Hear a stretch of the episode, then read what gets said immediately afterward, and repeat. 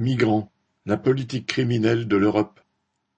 Médecins sans frontières (MSF) a publié le vingt-trois février un rapport qui dénonce, sur la base de témoignages de ses équipes et des personnes qu'elles ont soignées, la violence extrême et systématique de la politique migratoire européenne. L'ONG dispose d'équipes en France, en Italie, en Pologne, en Biélorussie, en Grèce, en Serbie, en Libye et au Niger.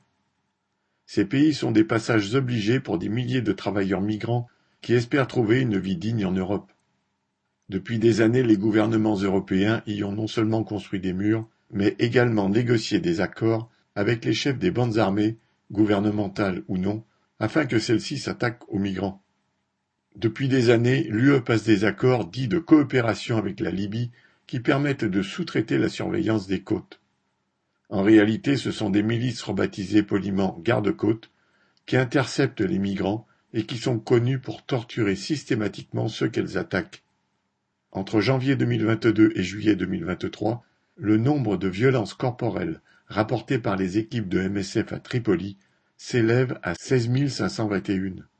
Parmi les migrants qui sont parvenus à atteindre l'Italie et ont été soignés par l'ONG à Palerme entre janvier et août 2023, la majorité ont déclaré avoir été torturés en Libye. Le rapport raconte également comment, en janvier 2022 à Tripoli, 600 personnes ont été violemment réprimées puis mises en prison alors qu'elles réclamaient protection devant le bâtiment du Haut Commissariat aux réfugiés de l'ONU qui n'a rien fait.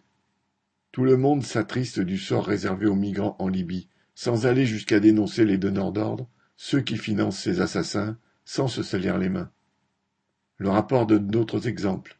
Ainsi, à Assamaka, dans la région d'Agadez, au Niger, des hommes et des femmes sont refoulés de Tunisie et d'Algérie, puis mis en prison en plein désert, où les conditions sanitaires sont catastrophiques. L'UE finance depuis 2015 la police de ce pays pour mener cette politique.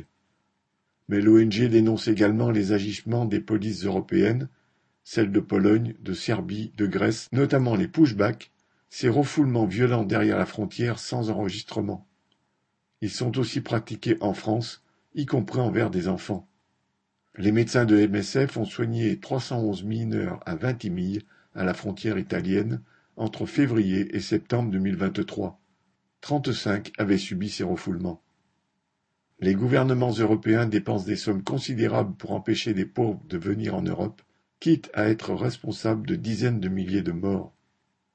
Les travailleurs doivent considérer les migrants comme leurs frères de classe et ceux qui organisent ces crimes comme leurs ennemis.